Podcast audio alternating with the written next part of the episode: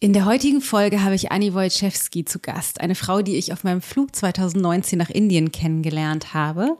Und es geht darum, wie Hilfe im Kleinen große Veränderungen bewirkt. Ganz konkret sprechen wir über ein Kinderdorf in Indien.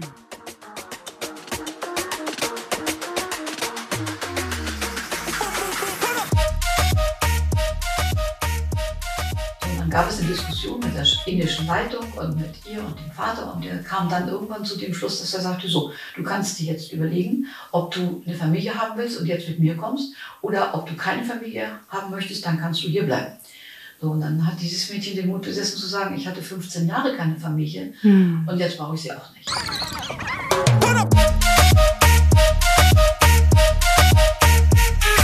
Ich bin Dana Schwand mit Da ist Gold drin. Ich freue mich so, so, so sehr, dass ich heute Anni zu Gast habe. Anni und ich haben schon lange, lange, lange versucht, ein Interview ähm, zu machen. Erst haben wir uns ein bisschen aus den Augen verloren und dann hat es ein bisschen, war es ein bisschen schwierig mit Technik und Termine und so.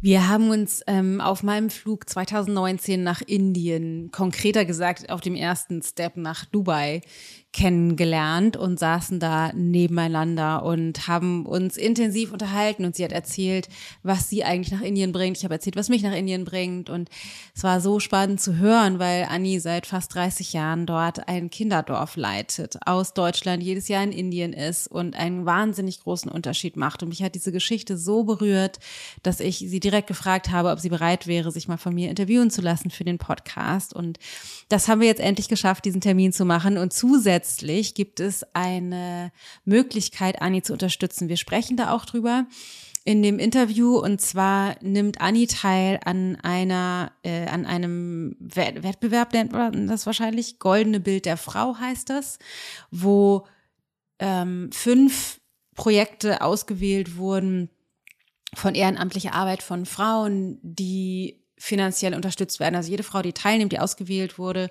kriegt sowieso schon 10.000 Euro für ihr Projekt. Aber wenn sie gewinnt, dann kriegen sie 30.000 Euro on top. Das heißt insgesamt 40.000 Euro für das jeweilige Projekt. Das heißt, wenn du helfen möchtest und dich diese Geschichte auch so wahnsinnig berührt, dann kannst du auf Bild der Frau gehen oder also die die die konkrete direkte Domain verlinken wir in den Show Notes aber du kannst auch einfach Bild der Frau und Annie, A-N-N-I-E, bei Google eingeben und dann kommst du direkt auf ihre Seite und da kannst du für sie abstimmen. Man kann entweder da irgendwie anrufen oder einfach per Klick für sie abstimmen, für sie voten bei dieser Verlosung oder bei dieser, genau, dieser Auslosung, damit sie gewählt wird, weil dann gibt es die Möglichkeit für ähm, das Kinderheim den Schulzyklus, und Annie erzählt da gleich noch mehr zu, zu verändern, dass die, dass die Kinder vor allen Dingen wirklich komplett ihren ganzen Schulabschluss da machen können und nicht darauf angewiesen sind, dann auf die staatliche Schule zu wechseln, was sie sich dann vielleicht wieder nicht leisten können.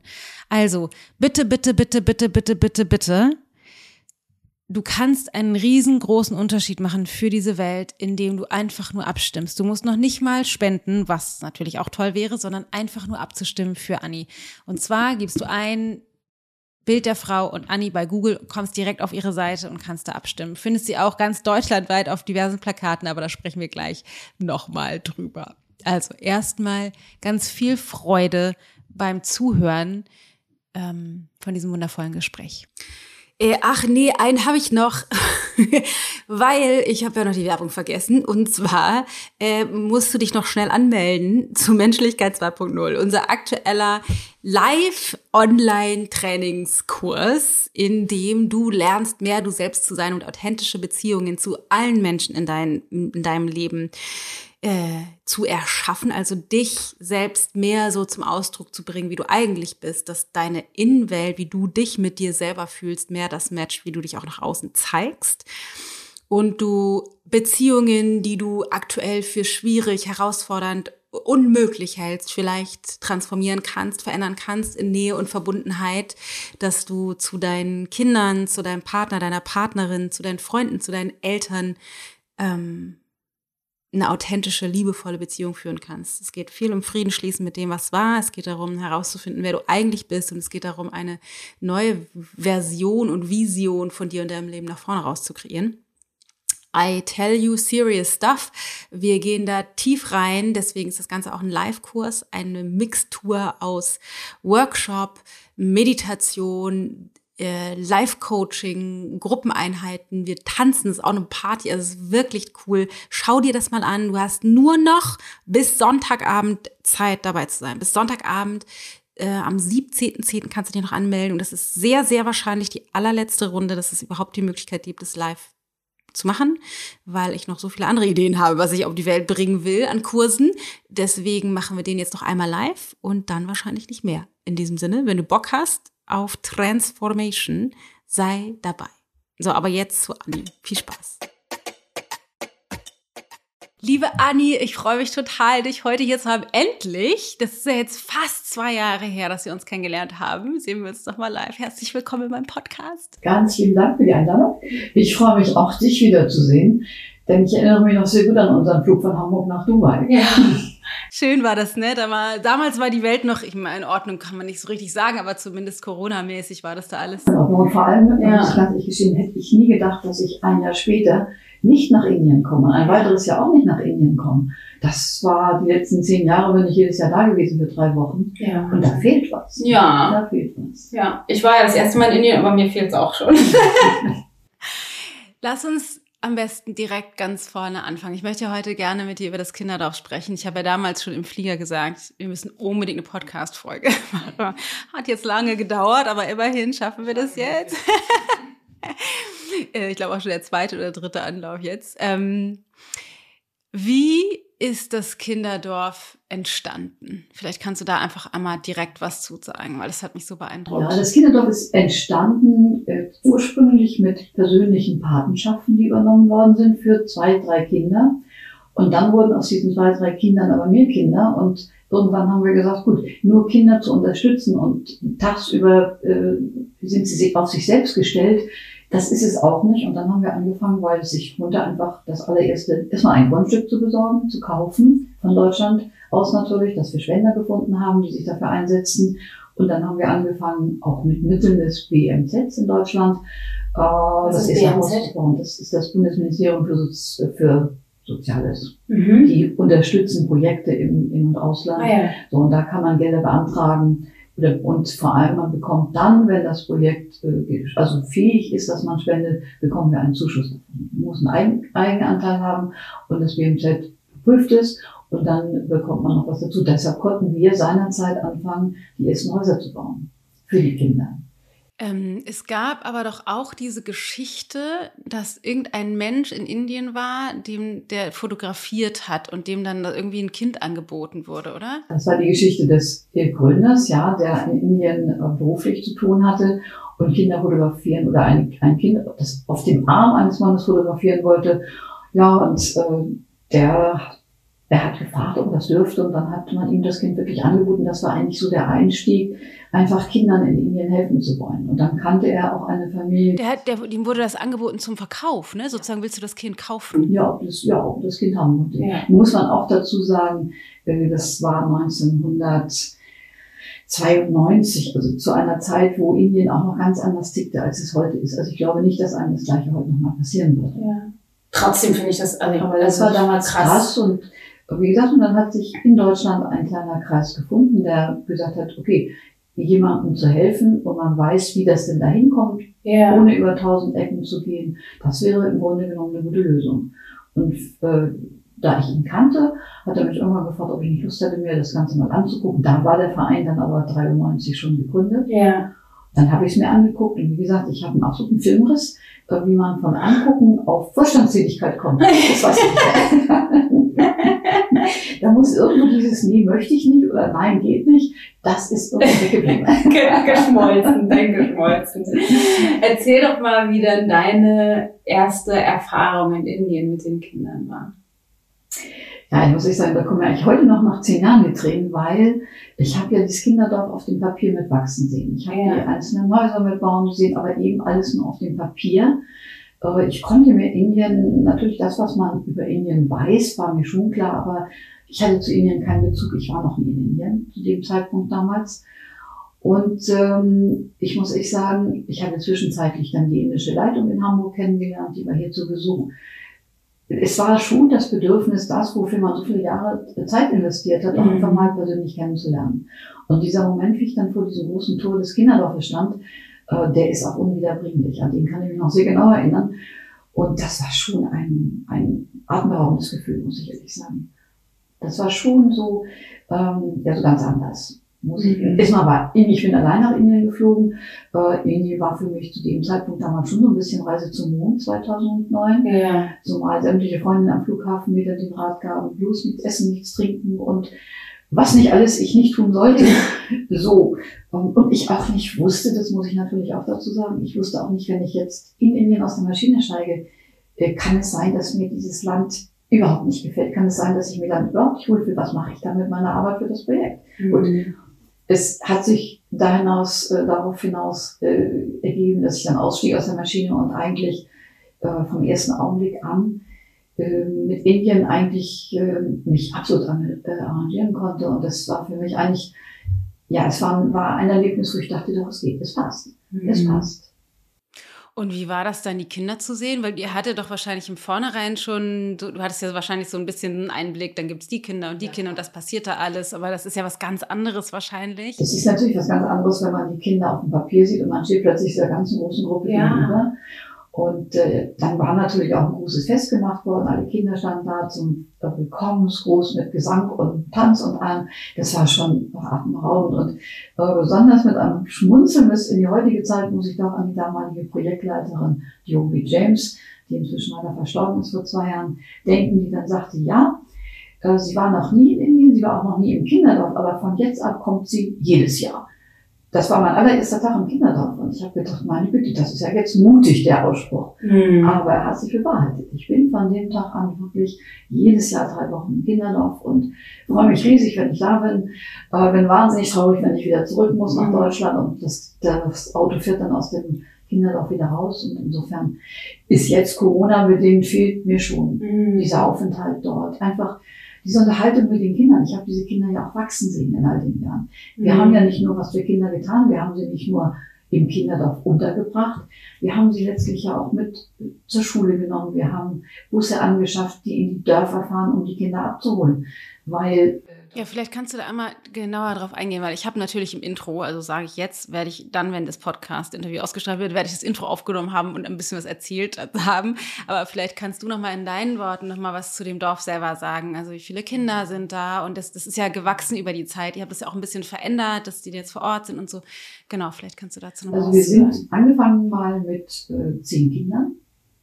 Da fing das Kinderdorf an. Inzwischen ist es so, dass wir zwischen roundabout 90 Kinder ständig im Kinderdorf wohnen haben, die dort leben. Wo kommen die Und diese Kinder kommen aus dem Umfeld, also aus der nächsten Kreisstadt, aus der nahegelegenen, aus Schingelput, oder sie kommen eben auch aus den Dörfern.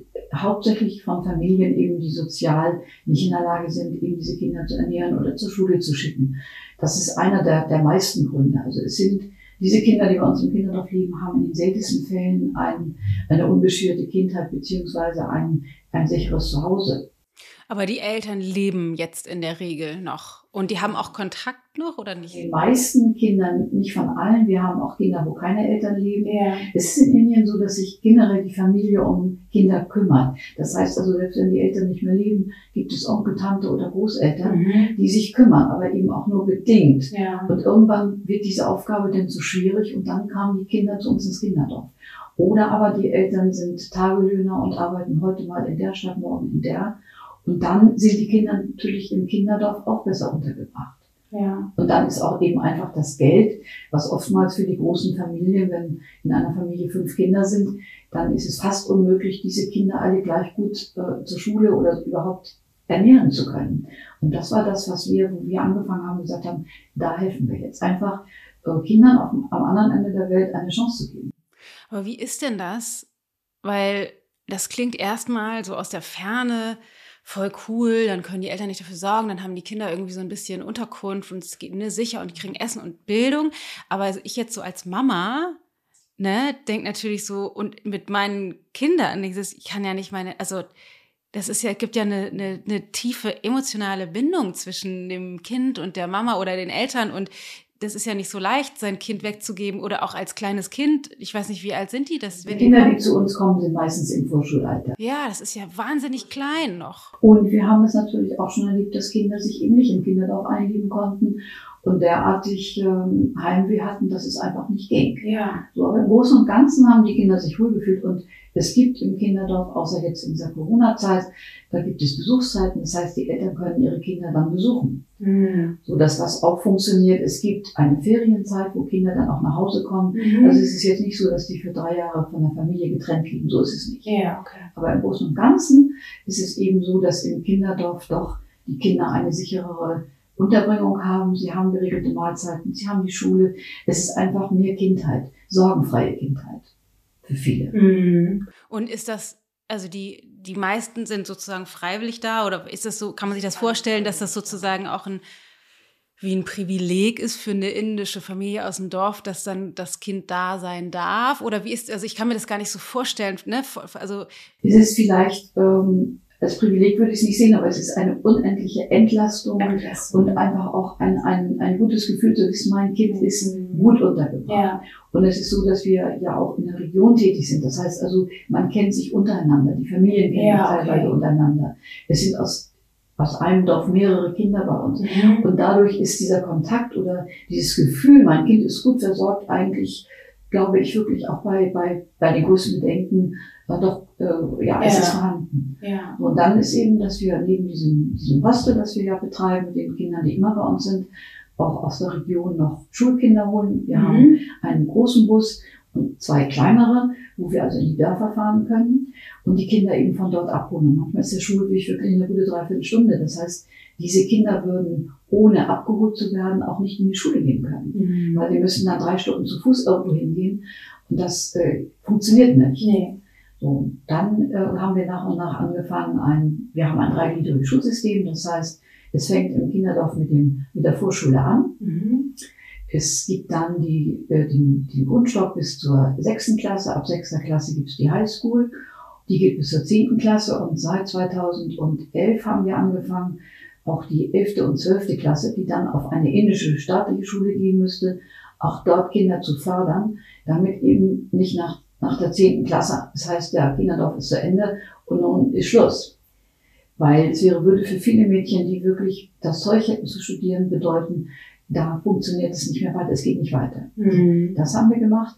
Wir haben im vergangenen Jahr eine, einen Schulzweig für behinderte Kinder und leicht autistische Kinder hinzubekommen. Das war mir wirklich ein ganz, ganz großes auch Anliegen, das zu tun, aus dem einfachen Grunde in meiner Aufenthalt im Kinderdorf ähm, da habe ich immer wieder festgestellt, Kinder werden, kommen in die erste Klasse, sie verstehen nicht alles. Es gibt auch in Indien kein Sitzenbleiben. Das heißt, man wiederholt keine Klasse. Sie gehen mit dem Nicht-Verstandenen nicht die zweite und unter Umständen noch in die dritte Klasse. Und mhm. dann ist der Anschluss komplett weg.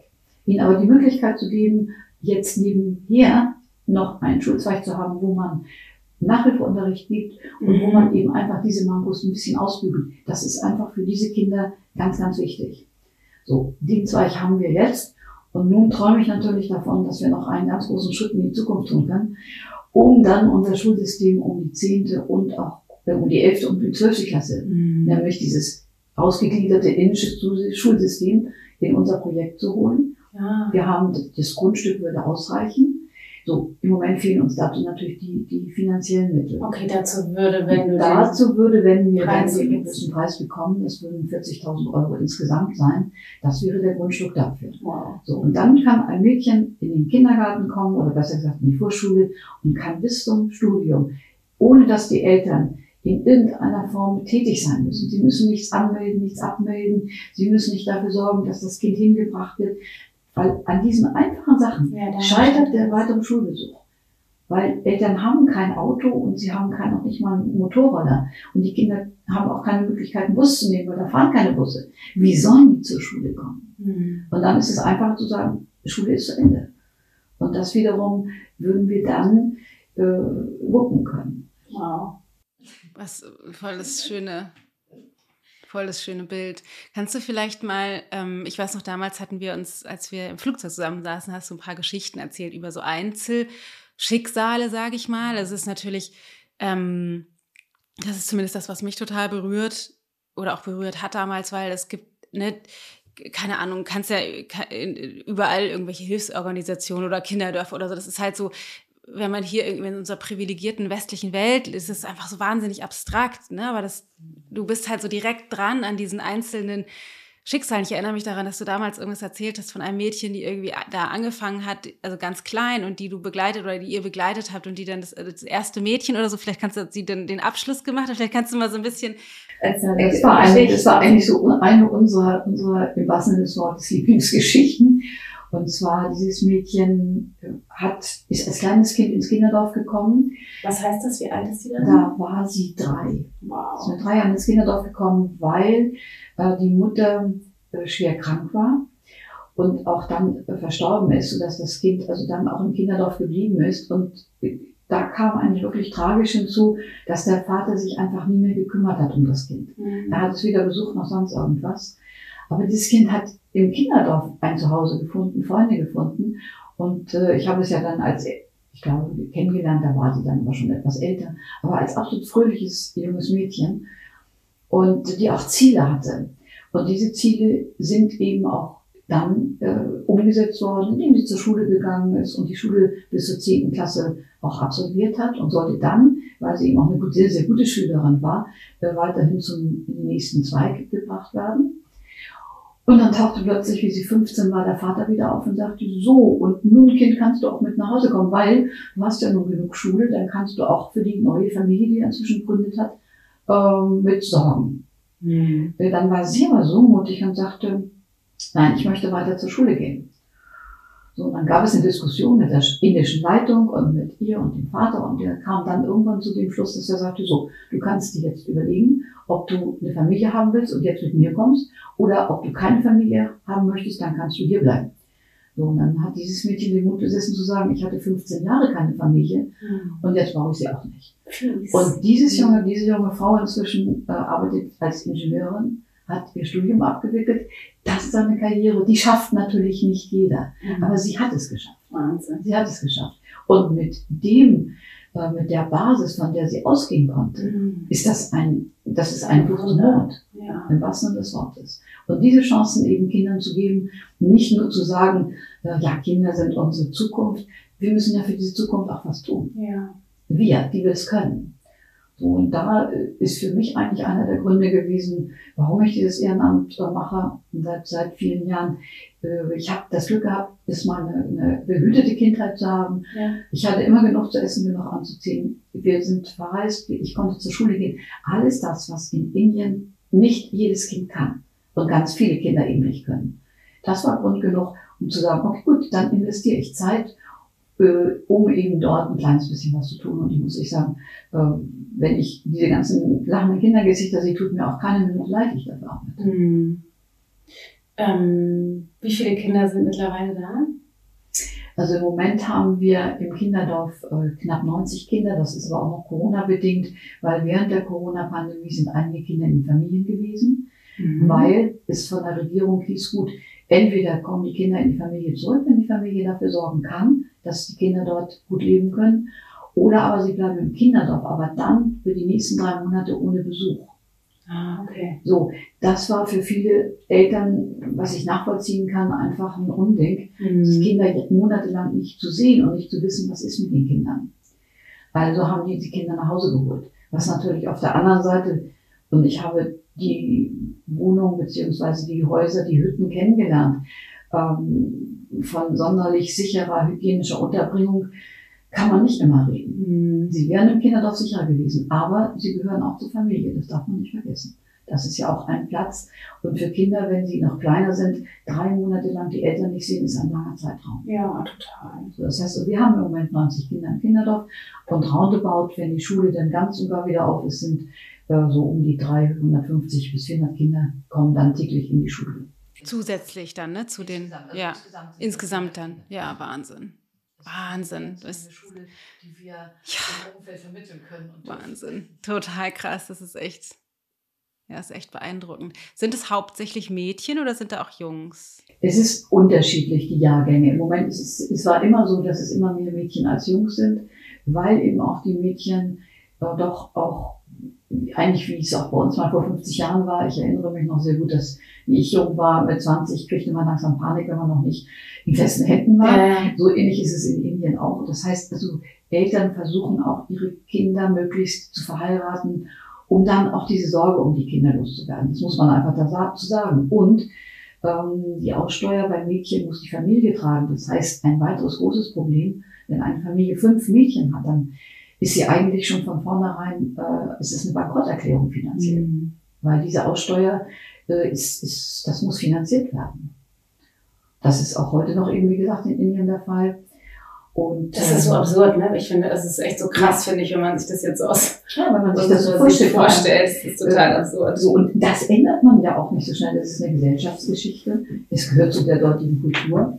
Und ich glaube eines, ich glaube nur, nur die Bildung, nur der Schulbesuch wird à la longue gesehen etwas ändern. Wenn, Ja. wenn Mädchen in der Lage sind, ein selbstbestimmtes Leben zu führen, das heißt, selber Entscheidungen zu treffen, selber Geld zu verdienen, für eigene Familien oder die, die nächst, die Familie, die sie gründen möchten, dann ändert sich was. Und diese Mädchen werden dann ihre Kinder auch wieder zur Schule schicken. Und dann Mhm. irgendwann mal haben wir vielleicht wirklich das Glück, dass auch in Indien die meisten Kinder zur Schule gehen können. Und nicht irgendwo arbeiten müssen, weil ja. die Familien zu arm sind. Ja. Es ist ja nicht so, dass die Familien nicht ihre Kinder gerne zur Schule schicken würden. Aber es ist die Frage, habe ich was zu essen oder will ich Bildung? Ja. Und Bildung geht ohne Essen auch nicht. Mhm. Ja, das ist krass. Mich hat das auch tatsächlich sehr beeindruckt, als ich damals in Indien dann halt bei der Kur war. Ich war da ja irgendwie in so einem, in so einer Luxusenklave, was natürlich weit entfernt ist von dem, was, was Indiens Realität an sich ist. Aber da waren natürlich die, ich sag mal, Therapeutinnen, Mädchen, die irgendwie so Anfang 20 waren und dann halt im Grunde bei denen, ich habe mit denen auch ein bisschen persönlich gesprochen, dann auch die Frage war, ne, darf ich heiraten, darf ich nicht heiraten, ist meine große Schwester schon, muss ich heiraten, was passiert dann mit meinem Leben? Und so, es war schon auch, ähm, ja, also ich also absurd oder verrückt aus so westlicher Sicht. Das, Das Ja, so, westlicher Sicht ist es im Grunde genommen, ähm, gut, mit, im Laufe der Jahre habe ich eigentlich immer wieder dazugelernt und äh, der Schock ist auch nicht so groß, aber ich erinnere mich schon, die ersten Jahre äh, war mein Indienaufenthalt immer so, als wäre ich äh, 50 Jahre Ja, zurückgesetzt mindestens. Das war's Ja, wirklich, ja, das war's wirklich in, in vieler Hinsicht. Und ich erinnerte mich, da ich dann auch schon ein bisschen älter bin, ich erinnerte mich sehr gut, dass das, was ich jetzt in Indien erlebte, das war so ähnlich, wie ich jung war. ja, krass. Also das waren schon so die Bedenken, die die, die Mütter mit ihren Töchtern haben und, und, und. Also da kam mir manches doch arg bekannt vor. Also insofern äh, wehre ich mich auch dagegen, dass man immer so ähm, ja die, die, die Augen hochzieht und sagt, meine Güte, ja, Indien, das ist ja, äh, wir hatten auch eine ganze Menge von diesen Dingen, Mhm. auch bei uns, wir haben es bloß vergessen. Und es Ja. liegt eben auch schon viele Jahre zurück. Ja. Und es ist auch nicht, und das muss man auch dazu sagen, es ist auch nicht die Aufgabe meines Vereins oder meine Aufgabe, die indische Kultur jetzt umzukrempeln. Nee, mhm, Das um ist überhaupt Willen, nicht ja. meine Aufgabe, im Gegenteil. Äh, Die Kultur da zu lassen, wo sie hingehört und auch die Menschen dort zu lassen, wo sie leben möchten und ihnen dann eine Hilfe zu geben, das muss es sein, nichts anderes. Ja. wie viele äh, Menschen arbeiten denn dann da? Weil das sind ja nicht nur Kinder, es müssen ja irgendwie auch Erwachsene da sein, wahrscheinlich, nehme ich mal an. Ja, ich bin stolz drauf, es Ja. sind immerhin 50 Angestellte, die wir haben. 50? Ja, das Wahnsinn. ist eine ganze Menge. Ja. Also wir haben ja die Highschool-Lehrer, die Primary School-Lehrer, wir haben Busfahrer, wir haben dann den Arzt, der einmal die Woche kommt, wir haben den Gärtner, der regelmäßig da ist, wir haben denjenigen, der unsere Kühe beaufsichtigt, denn wir haben eine Minimolkerei, die zu unserem Kinderdorf gehört und gerade ein Kälbchen gekriegt am letzten Wochenende. Ah, schön. So, und insofern ist es eine ganze Menge und äh, das ist auch eine von diesen Aufgaben, die eben in Indien auf mich zukommt, wenn ich vor Ort bin, dass ich mit den Leuten rede. Das war so das, was ich irgendwann mal angefangen habe, weil ich mir gedacht habe, ähm, wie, sollen, wie soll in Indien jemand verstehen, was ich in Deutschland mache? Äh, und wie kann ich verstehen, was eigentlich Indien sich wünscht von uns? Und wo, wo, wo, wir müssen dann irgendwo einen Konsens finden. Wir müssen irgendwo eine Basis finden, auf der wir beide unser Bestes geben können. Und das Mhm. kann nur sein, indem man Gespräche führt. Das habe ich dann angefangen. Ich erinnere mich noch sehr genau daran, das war in Deutschland gerade so diese Phase, wo äh, man dazu überging, nach Möglichkeit befristete Arbeitsverträge zu machen. Und jeder träumte davon, einen Arbeitsvertrag zu haben. So, mit dieser Idee bin ich nach Indien geflogen und gedacht, wunderbar, ich biete unseren Lehrern, damit sie länger im Projekt bleiben, weil es kam häufig vor, man nahm das Kinderdorf als Einstand, als junge Lehrerin Und wenn man da ein paar Jahre war, dann ging man an eine andere Schule und verdiente dort natürlich auch mehr Geld. Das muss man auch dazu sagen. Mhm. So, diesen Umstand wollte ich jetzt in irgendeiner Form krempeln, indem ich mir dachte, gut, das machen wir. Wir bieten den Lehrern jetzt feste Arbeitsverträge an. Ich war stolz wie Wolle, saß also im Kreis der Lehrer und gab das zum Besten und war, war erstaunt, dass dann die Lehrer mich etwas irritiert anguckten. Nee, das ist ja jetzt komisch. Weil ich hatte ja nun mein deutsches Ja, ja. Empfinden im Hinterkopf. Okay, äh, ich habe dann hinterher mit der Projektleitung darüber gesprochen, die mir sagte, nein, man, es möchte in Indien gar keinen festen Arbeitsvertrag. Ach Das hat mich dann irritiert und habe ich eine Nacht in meinem kleinen Zimmer überlegt, ähm, wenn dieser Weg nicht geht, welchen Weg können wir dann gehen, um diese Lehrer eben an das Kinderdorf zu binden? Dann kam ich auch Gott sei Dank auf die Idee, dass ich gesagt habe, gut, äh, wir machen jetzt Folgendes, wenn sich eine Lehrerin ein Jahr bei uns verpflichtet, bekommt sie am Ende des Jahres, wenn sie weiterhin kommt, eine Vergütung, eine Vergütung für dieses Mhm. Jahr, so eine Art Zugehörigkeitsprämie in Anführungsstrichen. Und das stocken wir auf. Mhm. Und die Nummer funktioniert bis heute. Ah, cool. So, was wir aber auch machen, eben wenn meine junge Lehrerin jetzt, äh, auch dort gibt es ja mal Ehekrisen, Ja. äh, wenn die jetzt von ihrem Mann getrennt lebt, äh, dass wir da auch die Möglichkeit ihr geben, das Kind mit bei uns im Kinderdorf zu haben und Mhm. so weiter. Das heißt, was wir also an großen Gehältern nicht zahlen können, versuchen wir auf einer anderen Ebene auszugleichen. Ja. Das heißt, äh, im Großen und Ganzen war immer mein Wunsch, im Kinderdorf zu vermitteln, dass es nicht nur ein reiner Job ist, sondern eben auch eine Aufgabe, dass es eben auch eine Familie ist, in der man tätig ist. Ja. Ich glaube, das ist mir im Laufe der Jahre geglückt. Und wie gesagt, die Gespräche, Gespräche mit Lehrern, mit Hausmüttern, mit Busfahrern, mit all denen, das gehört halt auch mit dazu. Und ja, es macht eigentlich auch, auch Spaß. Einfach auch mal, dass, Mhm. dass jemand weiß, was mache ich eigentlich in Deutschland, warum mache ich es eigentlich. Mhm.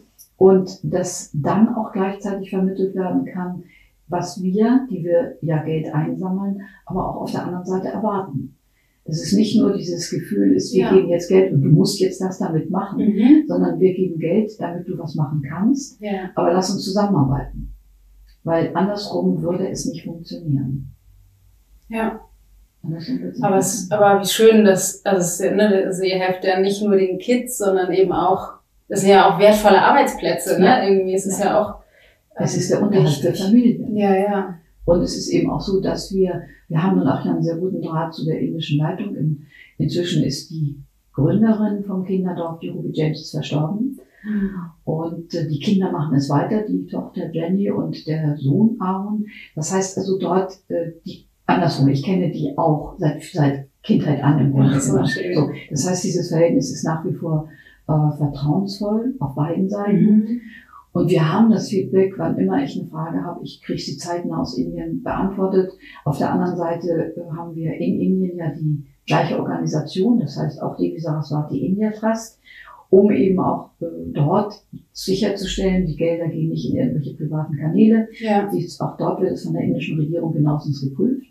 Und es gibt den Buchhalter, der uns eben auch das Feedback nach Deutschland gibt, wo das Geld und für was das Geld ausgegeben worden ist. Das Aha. heißt, das prüfen wir, wenn ich in Indien bin und die Kassenwarte kommt dann alle paar Jahre auch mit, alle zwei Jahre. Das wird dann anhand der Belege äh, geprüft und nachgeguckt. Das heißt also, für die Spender in Deutschland ähm, ist es auch sicher, dass sie wissen, dieses Geld ist wirklich angekommen. Mhm. Geprüft wird unser Verein nochmal vom äh, Deutschen Zentralinstitut für soziale Fragen, vom DZI. Die gucken einmal im Jahr nach, ob wir spendenwürdig sind. Das heißt, die prüfen sämtliche äh, finanziellen Geschichten, sie prüfen den Jahresbericht und so weiter. Das ist also nochmal eine übergeordnete Prüfung, die für uns auch wichtig ist, Ja. denn wir sind ja nicht als Vorstand eines Kinderdorfes geboren, sondern wir haben uns auch eingearbeitet. Ja, klar. So, damit haben wir das mal ein bisschen abgedeckt. Ja, Das finde ich eigentlich finde ich wichtig. Und es kommen natürlich auch über diese Schiene auch Spender zu uns. Man kann auf diese Seite gehen vom DZI und dann eben, wenn man jetzt sagen, ich möchte jetzt beispielsweise für ein Land spenden und äh, ich weiß, welche Organisation ich, welchen, bisschen für Tiere, für Menschen und was auch immer ist, Ja. kann ich mich dort schlau machen und die geben Auskünfte, ob, ein, ob es sich um einen spendenwürdigen Verein handelt, nach Prüfung oder eben nicht. Ja. Eine sichere Sache für denjenigen, der eben auch Geld äh, geben möchte.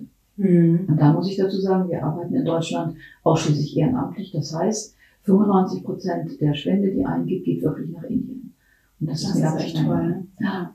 Wir haben ja auch Äh, bei unserem letzten Kurs haben wir ja auch ordentlich fleißig gesammelt für euch. Das war voll cool. Zweieinhalbtausend Euro haben wir, glaube ich, ähm, gespendet. Vielleicht ähm, kannst du noch mal sagen, wie das jetzt in Corona aussieht? Weil, also wir haben vorhin im Vorgespräch ja kurz gesprochen, aber ich, ich kann mir vorstellen, dass das für viele auch interessant ist, weil man hört ja hier nur, oh Gott, Indien, ganz schlimm. Irgendwie ist alles wegen der hygienischen Bedingungen und die sterben alle wie die fliegen, ne? Irgendwie so.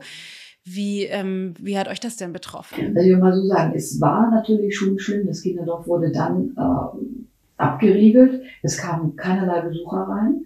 Es war nur noch eine ganz geringe Zahl von Kindern eben im Kinderdorf. Ja. Hauptsächlich die, wo die Familien zu weit weg waren. Stimmt, die Schulkinder wahrscheinlich dann ja auch. Und die ne? Schulkinder, die Schule war komplett zu. Ja. So, das heißt, ähm, es war ein kompletter Lockdown und in Indien ein sehr viel drastischer als bei uns. Mhm. Der wurde also wirklich sehr da waren die Geschäfte dann nur noch stundenweise geöffnet und ähm, alles andere war komplett dicht. Das heißt, es war wirklich eine, eine absolute Krisenzeit.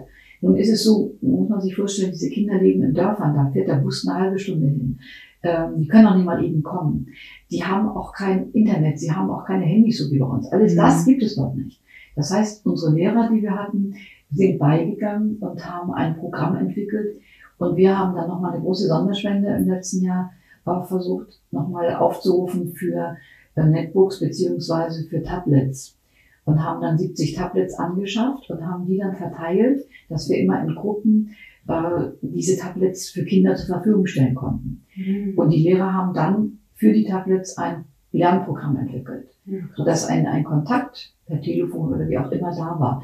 Äh, das war für viele wichtig. Mhm. So, die Prüfung selber, äh, der Abschluss der zehnten Klasse, diese Prüfung, die wurde gemacht unter, unter Vorkehrung sämtlicher Maßnahmen, die eben sein mussten aufgrund von Corona. Vom Staat aus wurde das genehmigt. Und auch die für die Highschool, also die Prüfung nach der zwölften Klasse, die wurden auch gemacht. Aber ansonsten war die Schule eben, wie gesagt, dicht. Ja. Und das ist, äh, es ist überall für Kinder eine Katastrophe. Gab es gesundheitliche Probleme jetzt unter den Kindern oder Wir haben keine Corona-Fälle im Kinderdorf gehabt, außer dass eben sich äh, eine Lehrerin mal erkrankt hat, aber Gott sei Dank auch wieder erholt hat.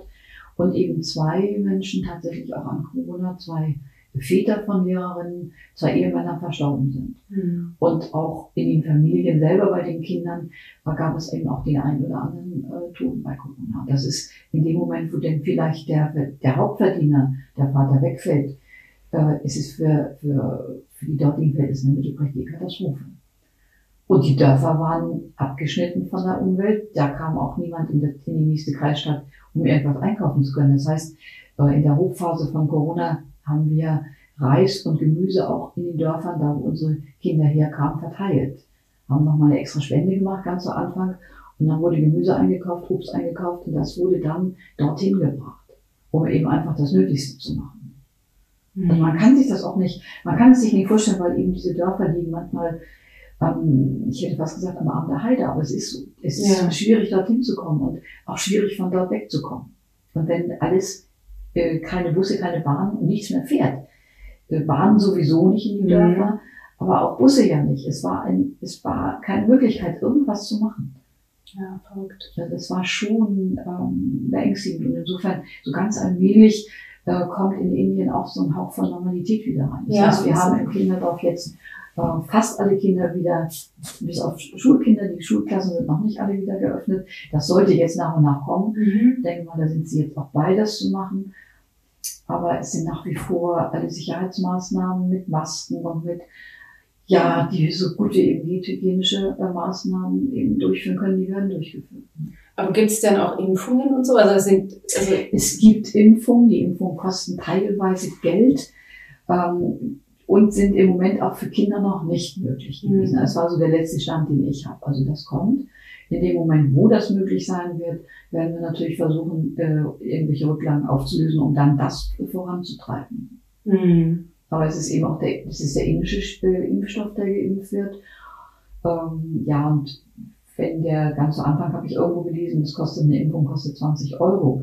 Äh, 20 Euro ist für eine Familie, die mal gerade vielleicht äh, fünf Euro die Woche verdient, ja. kaum machbar. Ja. Und wenn dann in dieser Familie äh, beispielsweise sechs Leute oder sieben Leute liegen, wie soll das gehen? Das funktioniert nicht. Also das ist ähm, alles noch noch mit Sicherheit noch eine Aufgabe, die auf uns zukommen wird. Hm. Vorausgesetzt, oder aber vielleicht, dass Corona sich auflöst, was wir ja alle hoffen. Ja, das wäre natürlich noch schöner. Und du warst jetzt außerdem nicht wieder da, ne? Wann kannst du da wieder hin? Also ich plane ganz fest, ursprünglich habe ich gedacht, naja, vielleicht dieses Jahr, inzwischen weiß ich, nein, dieses Jahr auch nicht.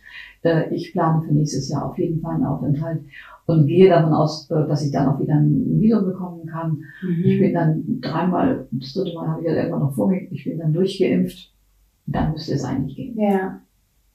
Dann sag doch noch mal was zu diesem tollen Projekt ähm, mit diesem, wie heißt das, goldene, goldene Bild, Bild der Frau. Goldene Bild der Frau. Ja, das kam eigentlich ähm, es ging immer Anni ist nämlich diese wunderschöne Frau, die vor mir sitzt. Wenn du die Chance hast, nach Hamburg zu kommen, dann halte Ausschau, weil die ganzen Bushaltestellen sind gepflastert mit Annis Gesicht. Das ist so schön. Ich habe es auch gesehen. Ja, nicht nur mit meinem, sondern auch die anderen. Ja, also hauptsächlich nur Hamburg oder ist es in ganz Deutschland? Das ist in ganz Deutschland. Das ist ganz Deutschland. Das ist bundesweit gemacht worden. Guck.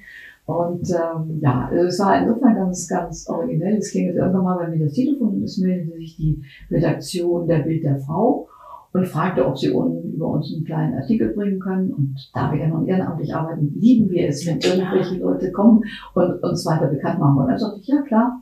Dachte jetzt ganz ehrlich gesagt daran, na ja, es wird so ein kleiner Artikel irgendwo, die haben schon häufig mal irgendwo über uns geschrieben und dann ist das ja alles wunderbar. Ähm, ich wusste, dass die Bild der Frau eine Zeitung ist, die also auch wirklich bundesweit eine hohe Auflage hat. Ja. Ähm, das ist ja eine der größten Frauenzeitungen mit hier bei uns. Na gut, also wie gesagt, wie auch immer, es klingelte dann irgendwann und dann äh, stand aber nicht irgendeine Praktikantin vor meiner Tür, sondern die Chefredakteurin, die mir dann sagte, ja, es würde also von der Goldene Bild der Frau jedes Jahr eine Aktion gemacht, wo man Frauen, die sich für irgendwas einsetzen, ehrenamtlich, besonders auszeichnet da fiel mir dann spontan unsere indische Leitung ein, weil ich dachte, Mensch, die Jenny hat jetzt ihre Mutter verloren, sie hat das Kinderdorf übernommen, sie steckt mitten in, in, in diesen ganzen Aufgaben, das war ja noch vor Corona. Mhm. Das wäre eigentlich eine Frau für sowas. Und ich ja. sagte dann heute schon, ja, und ich habe auch schon jemanden, ich wüsste, wen sie dann nehmen können. okay, gut, äh, es kam ein freundliches Lächeln von der Dame und sagte dann, nee, das ginge so leider nicht, weil sie hätten schon jemanden, nämlich mich ausgesucht ähm, da war ich noch ein bisschen sprachlos. so, und dann wurden eben so diese ganzen Modalitäten geklärt. Das heißt, äh, ich wurde informiert, was denn damit zusammenhängt. Nämlich, dass jede von diesen äh, insgesamt sechs Frauen, es waren also fünf Projekte, äh, jedes Projekt bekommt 10.000 Euro, wenn es nominiert wird. Und nochmal, wenn denn genügend Leute für das jeweilige Projekt anrufen, dann nochmal 30.000 obendrauf. Und das ist eben einfach eine Riesensumme, wo ich sage, also dafür, ähm, das wäre dann so der Traum unserer Schule, den ja. wir dann vervollständigen könnten. Insofern hoffe ich also, dass ganz, ganz viele Leute für uns angerufen haben und dass wir vielleicht eine gute Chance haben. Anrufen werden vielleicht auch noch, ne? Das ist jetzt hier, wenn du zuhörst, ein Aufruf an dich. Bis wann kann man das machen? Man kann bis zu dem Vorabend der Gala, die am 20. Oktober, also bis zum 19. Oktober, kann man telefonieren. Ja. Und das muss per Telefon sein? Nein, das muss nicht per Telefon. Man kann telefonieren. Man kann, äh, es sind 14 Cent aus dem deutschen Festnetz, mobil teurer. Man kann es auch über den Computer machen, über das Netz, auf ne? die, genau. genau, eben auf die Seite geht, www.goldenebildderfrau.de und dort findet man eben auch diese Aufrufe und kann das dann über den Computer kostenfrei machen. Ja, ich habe eben das nämlich einmal getestet, weil ich dachte, telefonieren, das ist, also ich, ist ja, findet in meiner Welt nicht so oft statt. Wir sind ja sehr digital und deswegen, wenn du jetzt zuhörst, ich habe einfach nur Bild der Frau und Annie eingegeben, A-N-N-I-E. Und dann kommst du direkt auf die Seite, wo du dann abstimmen kannst. Und ähm, will einfach mal ganz kurz dir ans Herz legen. Äh, Annie investiert Tausende, Hunderttausende von Stunden in den letzten, wie lange machst du das? 30 Jahre? 20, 29, fast 30 Jahren da rein. Und es geht halt wirklich ganz konkret um die, das Leben dieser Kinder und der Menschen, die da arbeiten. Es ist wirklich, also vielleicht nicht zu viel verlangt. Das ist, kostet dich jetzt, wenn du es jetzt kurz machst, machst du am besten direkt jetzt einmal kurz Pause. 20 Sekunden, vielleicht Maximum eine Minute, da reinzugehen und abzustimmen, dafür, dass, dass es Mädchen gibt, die dann wirklich ihre Schule abschließen können, um auch zu studieren und dann wirklich da einen Unterschied zu machen. Deswegen bitte, bitte, bitte, bitte, bitte einmal ganz kurz abstimmen für dieses tolle Projekt. Super. Ja, das Das wäre total schön. Weil dann gibt's nämlich äh, diese Gala und da wird das dann verliehen. Erzähl doch mal ganz kurz, wie geht das dann weiter? Also da wird dann auf jeden Fall die Gewinnerin bekannt gegeben Ja, Abend. genau. Und ähm, ja, es ist also mit, mit äh, Prominenz so ein bisschen aus Film und Fernsehen. Mhm. Und es wird also wirklich sicher eine große St- Feier stattfinden in Hamburg. Ja. Also so ist es in den letzten Jahren gewesen. Ja, Und äh, ja, und jede Teilnehmerin bekommt eben diese goldene Statue. ja. Das ist dann meine, meine erste Statue, die ich bekomme. Ja, ich bin auch schon sehr gespannt drauf. Und ich sagen, weil langsam jetzt, auch bis jetzt habe ich immer gesagt, ja, ist ja noch ganz lange hin. Ja, ist jetzt Also nicht so. allmählich äh, ist es jetzt so, dass ich mir auch schon überlegen muss, was zieht man eigentlich an? Und dann kommt diese normale Frage, die die Frauen immer haben. Ich habe nichts anzuziehen. Natürlich nicht. Natürlich nicht. Ich meine, Gut, ganz zu schweigen von Friseur, Kosmetik und was sonst alles. Ja. Mit anderen Worten ein, ein Problem, was ich im Moment immer noch sage, gut, wir haben ja noch September, es ist noch Zeit. Ich muss mich noch nicht damit befassen. das sind dann so die existenziell wichtigen Fragen. Ja, die uns dann immer auch noch aufkommen. Was sind denn da noch für andere Projekte? Die anderen Projekte sind, ein Projekt ist eine Therapie mit Hunden, mit Mhm. Tieren. Es ist ein, zwei junge Frauen, die sind Friseurinnen, die äh, äh, frisieren Obdachlose. Mhm. Es ist eine junge Frau, die mit ihrer Band ähm, Musik macht für krebskranke Kinder. Mhm. Und es ist eine Frau, die an ältere Menschen, ähm, die bedürftig sind, äh, Obst und äh, sowas verteilt. Mhm. Das sind wirklich soziale Projekte, die allerdings dann auch hier im, im, im Bundesgebiet sind. Ja, Unser Projekt ist das einzige, was im Ausland liegt. ja. Ja, total schön.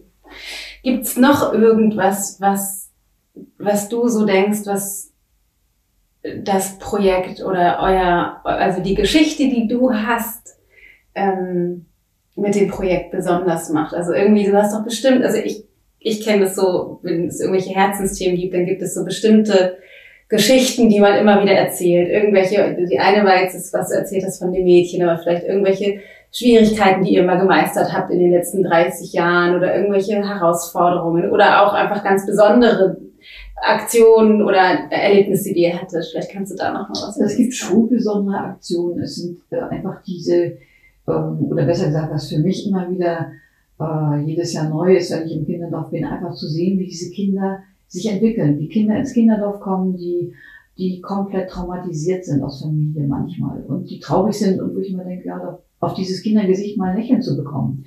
So, und wenn ich dann nach einem Jahr wiederkomme und ich sehe dann dieses Kind lächeln, sind das für mich wirklich schöne Geschichten. Auch wenn sie nicht äh, jetzt Ja. was ganz Besonderes sind, aber in dem Moment für dieses Kind schon. Total. Und es ist natürlich auch schön, wenn man sieht, dass man mit jungen Mädchen, das ist ja das, was ich dann auch mache, nicht nur Gespräche mit den, mit den Angestellten, sondern eben auch mit den Kindern selber, wenn man dann so mit sich mit den jungen Mädchen zusammensetzt und dann findet das da noch so statt. Ich weiß, ich habe irgendwann mal gesagt, es wäre eigentlich schon, ich würde gerne mal die älteren Mädchen, die jetzt im nächsten Jahr das Kinderdorf verlassen, wenn Mhm. sie aus der Schule kommen, die einfach mal, mit denen mich mal unterhalten. So, das fand ich dann auch in Ordnung.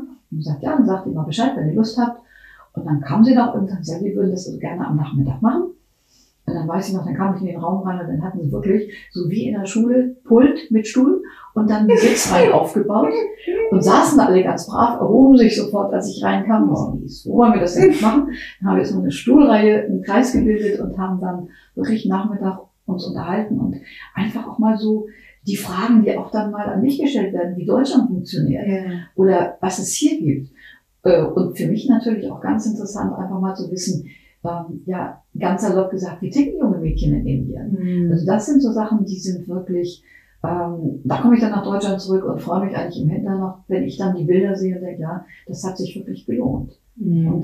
Und man muss auch dazu sagen, ich erinnere mich, dass ich 2007 zu Anfang meiner Indienreisen mal die Mädchen gefragt habe, äh, was ist denn euer Zukunftstraum? Was möchtet ihr, wenn ihr jetzt hier mal mit der Schule, wenn ihr mit hier im Projekt mit der Schule fertig seid, was möchtet ihr machen? Und dann kam wirklich, ich würde sagen, von 90 Prozent der Mädchen, wenn nicht sogar noch mehr, die, die Antwort, ja, wir möchten heiraten und wir hoffen, dass wir einen guten Mann finden, der nicht trinkt.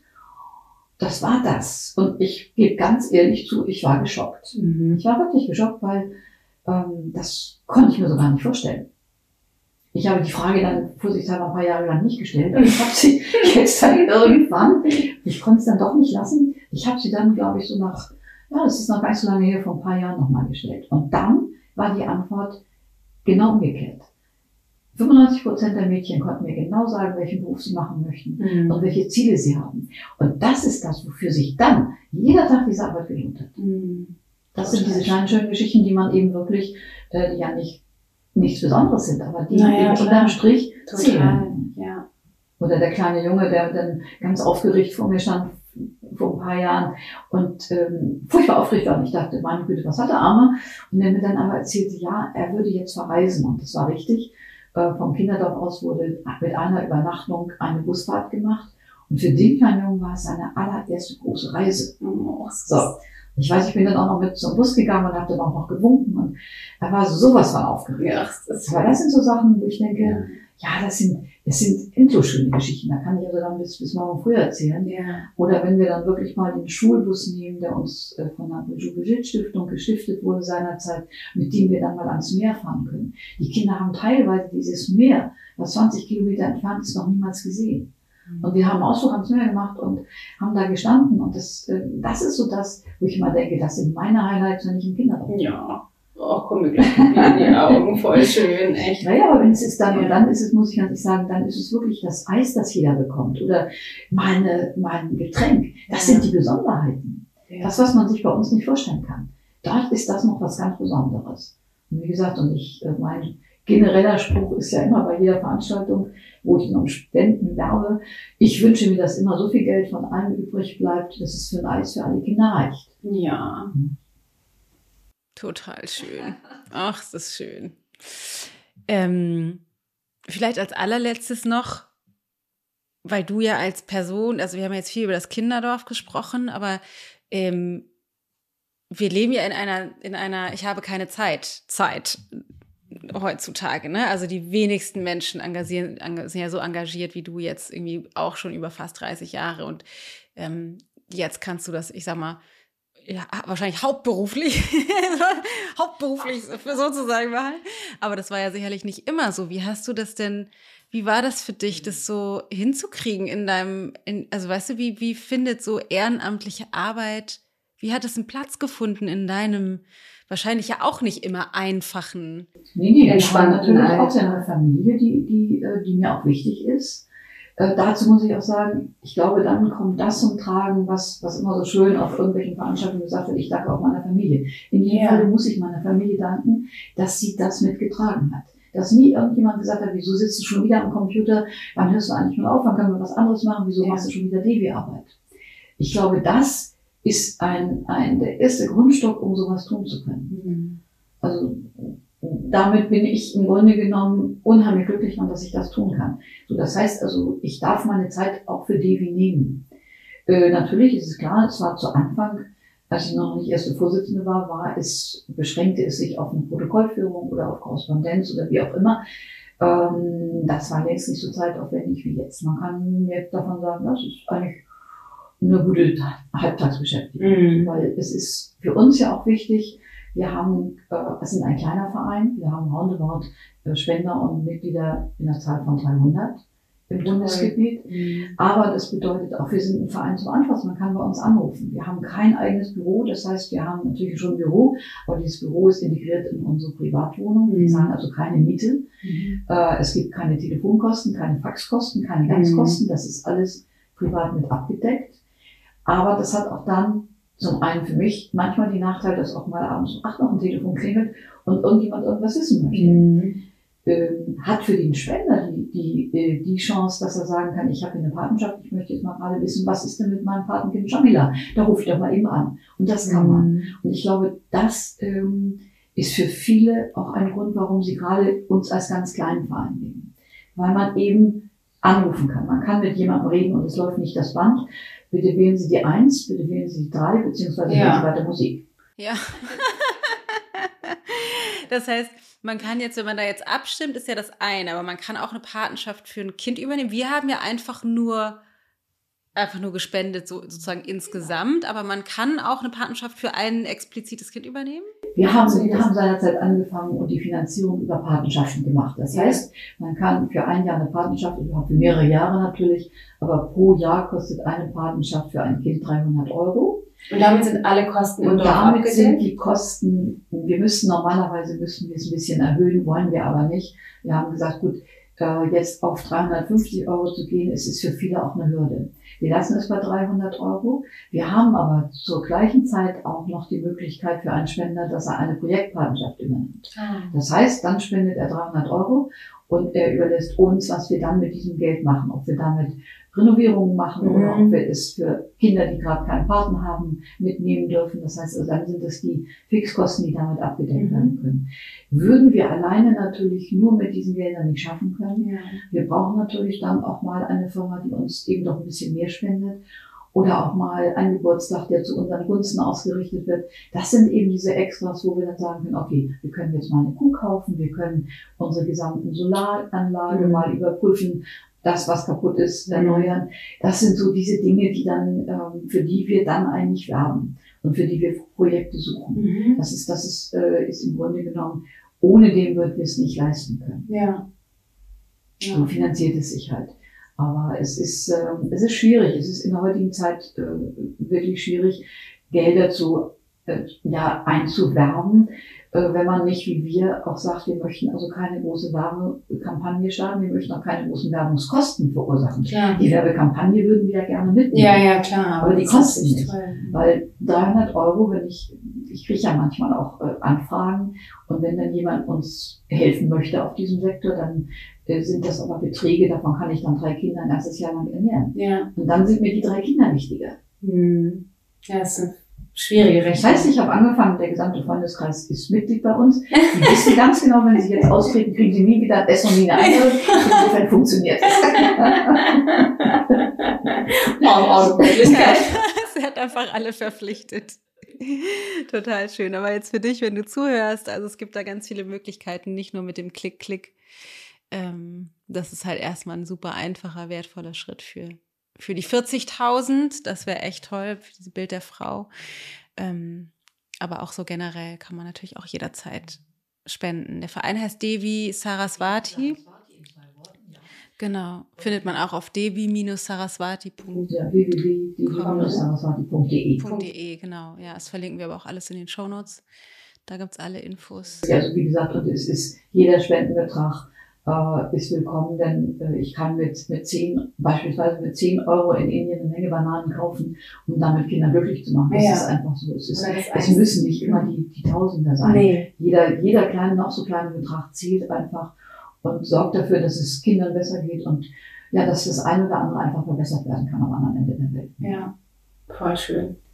Ähm, ich habe immer am Ende von einem Podcast-Interview, habe ich immer unfertige Sätze, die ich dich bitten würde, aus dem Bauch heraus, einfach ganz intuitiv, spontan zu beantworten. Es sind auch nicht immer die gleichen, weil es kommen auch manchmal andere halbe Sätze aus mir raus, die dann beantwortet werden. Die Welt braucht Menschen, die auch an andere denken. Mhm. Mitgefühl ist Der erste Schritt zum Verständnis. Hm. Verstehen brauchen wir für Jeden Menschen. Liebe ist. Das, was man gern tut. Voll schön. Indien bedeutet für mich. Mindestens zweite Heimat. Ja, total schön. Das Kinderdorf steht für. Für ganz viele fröhliche Kinder. Mhm. Ja, ich habe die Bilder gesehen. Es ist so schön. Echt? Ja, das ist also, das ist schon, ist schon wirklich so. Ne? Ja. Voll gut.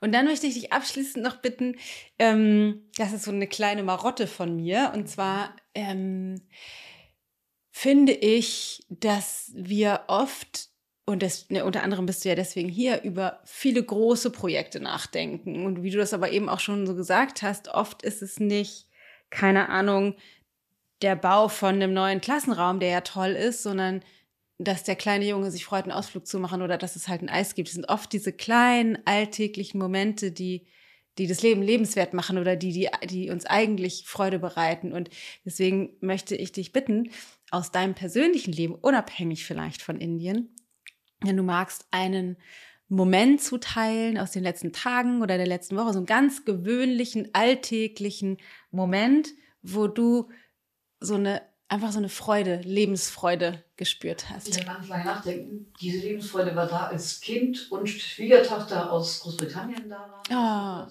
Oh. Und das ist für mich natürlich meine Familie und das macht mich dann auch wirklich richtig glücklich. Ja, wie schön. Das kann ich total verstehen. Die sind, äh, die sind, wohnen auch übers Meer, übers, über ja, diese Wasser. Genau, ist ja ein bisschen dichter. Ja, ganz bisschen. Öfter mal hin.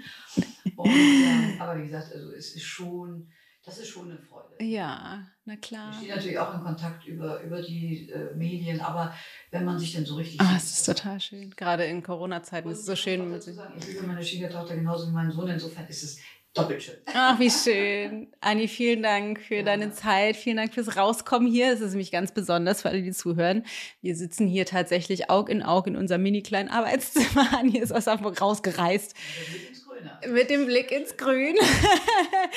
also vielen Dank, dass du hergekommen bist. Vielen Dank für dein unglaubliches Engagement über die letzten fast 30 Jahre. Ähm, vielen Dank für deine Offenheit damals 2019 in unserem Flieger Richtung Dubai. Das war total schön, dich da kennenzulernen. Und ähm, ganz, ganz, ganz viel äh, Daumen drücken, Erfolg für die 40.000. Das wäre so, so, so schön. Ja, ganz lieben Dank. Ich habe mich auch sehr gefreut, dich wiederzusehen. Und ja. Auf jeden Fall. Und viel Glück bei der Aus Outfit-Auswahl.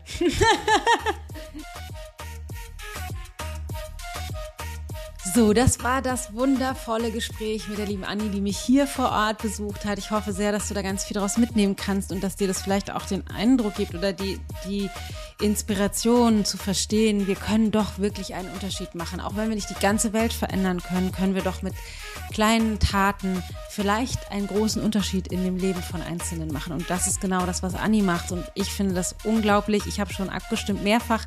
Geh auf goldene Bild der Frau oder gib Bild der Frau und Anni bei Google ein. Die ganze Adresse wäre goldenebildderfrau.de slash gala-220-Anni Wojciechowski. Das ist ein bisschen schwierig, aber man kann es auch so finden. Bist auf einer Seite, das sind zwei Klicks, stimm für sie ab oder spende sogar. Und wenn es nur ein Euro ist oder drei oder zehn oder 50, ganz egal.